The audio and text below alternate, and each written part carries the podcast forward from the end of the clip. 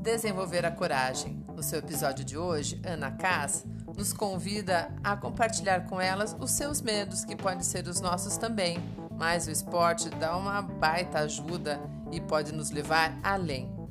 Mas você não sabe como? Ah, então vem com a gente, se inscreva no webinar do Movimento Esporte Conecta, justamente sobre o assunto medo, receio e como controlar nossas emoções para performar melhor e ir além.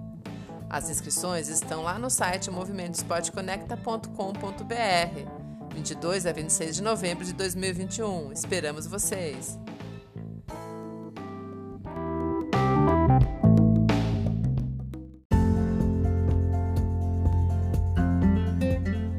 Olá, pessoal do Movimento Esporte Conecta. Estou aqui de volta com um podcast para falar de transformação transformações positivas né, a partir do esporte e eu ainda sigo nesse, na minha transformação é, pessoal.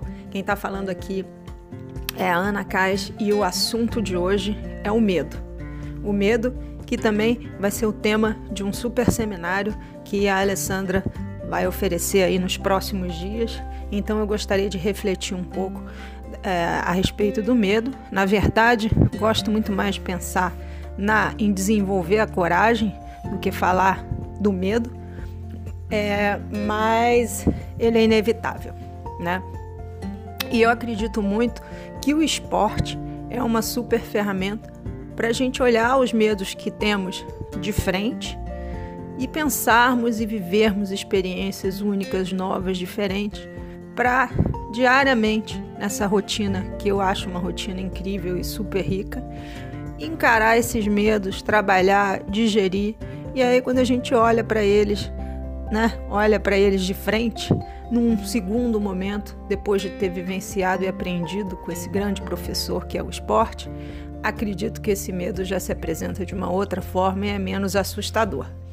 Bom, é, o esporte, pelo menos no meu caso, ele me faz diariamente experimentar o novo e de diferentes formas. Nos, nos pequenos detalhes, a gente está sempre vivendo algo que nos surpreende, especialmente os esportes que são praticados é, em, em, no meio da natureza. Porque a natureza, ela sempre ela é imprevisível, apesar da gente né, tentar prever as condições do mar, das ondas, das correntes, da temperatura, a natureza realmente ela é imprevisível. Então, o esporte me faz sim experimentar o novo diariamente. Ele me faz ir além dos meus limites. Ele me permite um diálogo muito interessante com o meu corpo. Ele me conecta com outras pessoas e isso é muito interessante. Pessoas de diferentes backgrounds, com diferentes objetivos. E, e inclusive o esporte ele, ele dá pra gente de presente uma penca de amigos, que eu vou falar sobre isso num próximo podcast, podcast. Mas enfim, o esporte é é realmente uma situação quando você está praticando o esporte que te faz viver essas experiências únicas, né? E aí vamos falar de medo. E aí eu vou lembrando o que, que o esporte me ensinou com relação aos medos que, que eu tenho. Eu tenho medo de altura. Aí eu nado em águas abertas. Aí quando a gente vai para o meio do mar no posto 6 e o mar tá grande, todo mundo sabe que sobe o sorriso. Sorriso é um encontro de, de ondas que vêm de direções diferentes. Cara, a onda pode ter dois metros de altura, ela passa assim, você vê, você vê tudo do alto. É algo assim assustador. Então eu evito situações. É, assim, eu tenho medo de altura, não é assim num prédio alto, eu evito situações que eu vou, que eu vou sentir medo, tipo escalar na pedra gávea, uma coisa que eu, eu vou dar defeito. Mas sem querer, juro, sem querer, eu tava no meio do mar, subiu aquela onda gigante, eu fiquei lá do alto, falei, Jesus, o que que é isso? Morrendo de medo, e quando eu vi, eu tava trabalhando esse medo de altura. Medo de não ser capaz, né? medo de não ter a qualificação. E eu acredito que essas gotas diárias de aprendizado por meio do esporte, né, numa rotina disciplinada, porque é importante ter uma disciplina, né, para que a gente possa conectar os pontos e se beneficiar com os aprendizados. Então, assim, essas gotas diárias de aprendizado em uma rotina disciplinada de treinos, é super possível a gente trabalhar a nossa autoestima e mostrar para nós mesmos que somos capazes sim de fazermos coisas que é, não imaginávamos que seríamos. Quando olhamos para trás, a gente fala: nossa, realmente, eu nunca imaginava que eu ia conseguir fazer isso e fez. É, tem outro medo também, medo de ficar sozinho, né? Essa coisa, o esporte, principalmente quando é um esporte coletivo, ele te dá uma penca de amigos. No caso do remo, é uma característica bem interessante.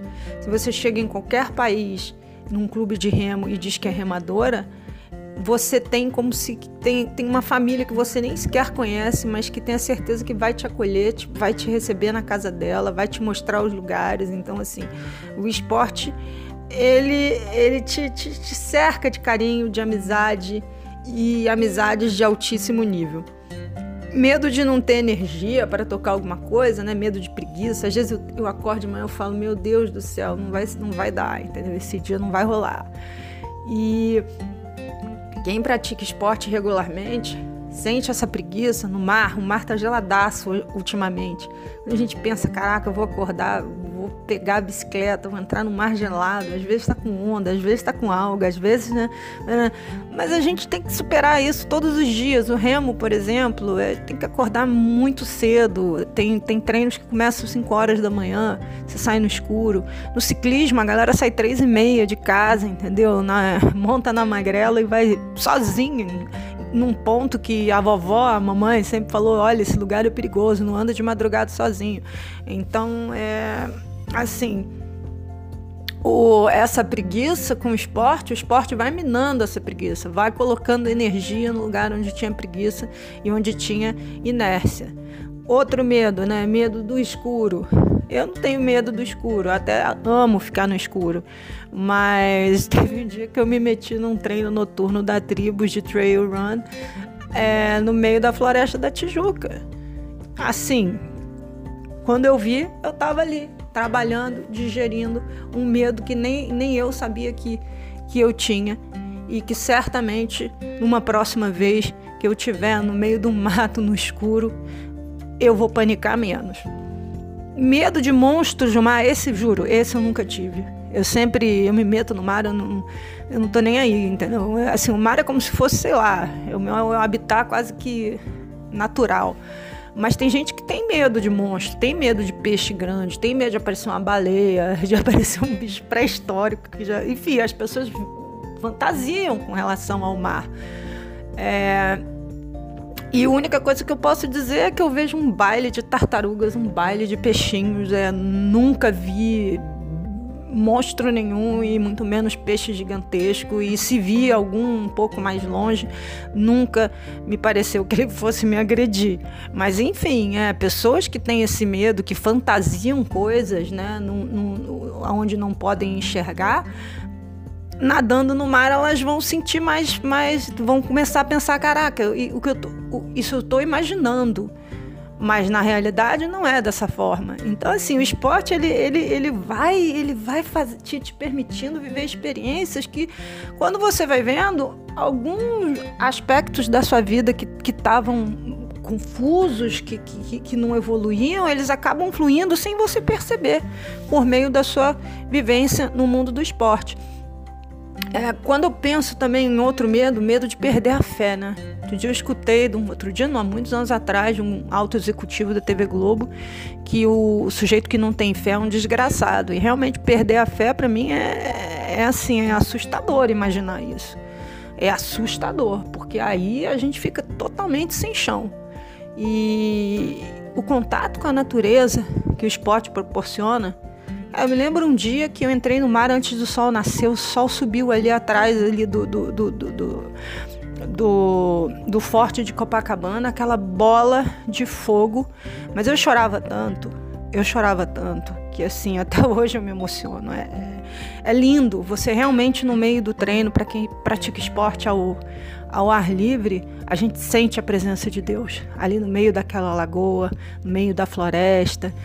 Quem pratica esporte realmente ao ar livre, a gente sente a presença de Deus. A gente também tem um diálogo muito com o nosso corpo, né? se for um diálogo sincero, se for um diálogo respeitoso, que permite que a gente entenda até onde a gente pode ir, até, até onde a gente não pode, aonde a gente tem que parar, porque o medo também não é isso, nem todo medo tem que ser superado.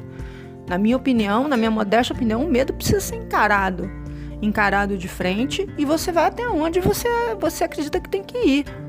Num diálogo muito honesto e respeitoso com teu corpo, com a tua mente, com teu espírito, né? E assim, o esporte realmente essa história de a gente acaba é, é, tendo um contato com, com algo que para mim é sobrenatural, é sobre-humano. Um dia vocês entrem no meu blog anacais.com.br, vocês vão ver os inúmeros textos que eu escrevi, do, do, tanto que eu, que, eu, que eu aprendi, que eu vivi em plenitude em, em, em simples treinos de natação e de remo. E é isso. Medo de morrer? Medo de alguém que, é, que você ama morrer? Vai no posto 6 num dia de ressaca, mas não muito brabo, porque senão você pode se machucar. A gente tem que saber respeitar os limites e se o medo é muito grande, a gente tem que respeitá-lo também. Mas vai no posto 6 num dia que for seguro, dá uma olhadinha, permite que o, o, o sorriso te coloque lá no alto.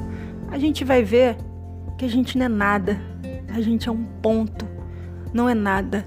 Então, assim, medo de morrer, mais legal do que medo de morrer é viver à altura.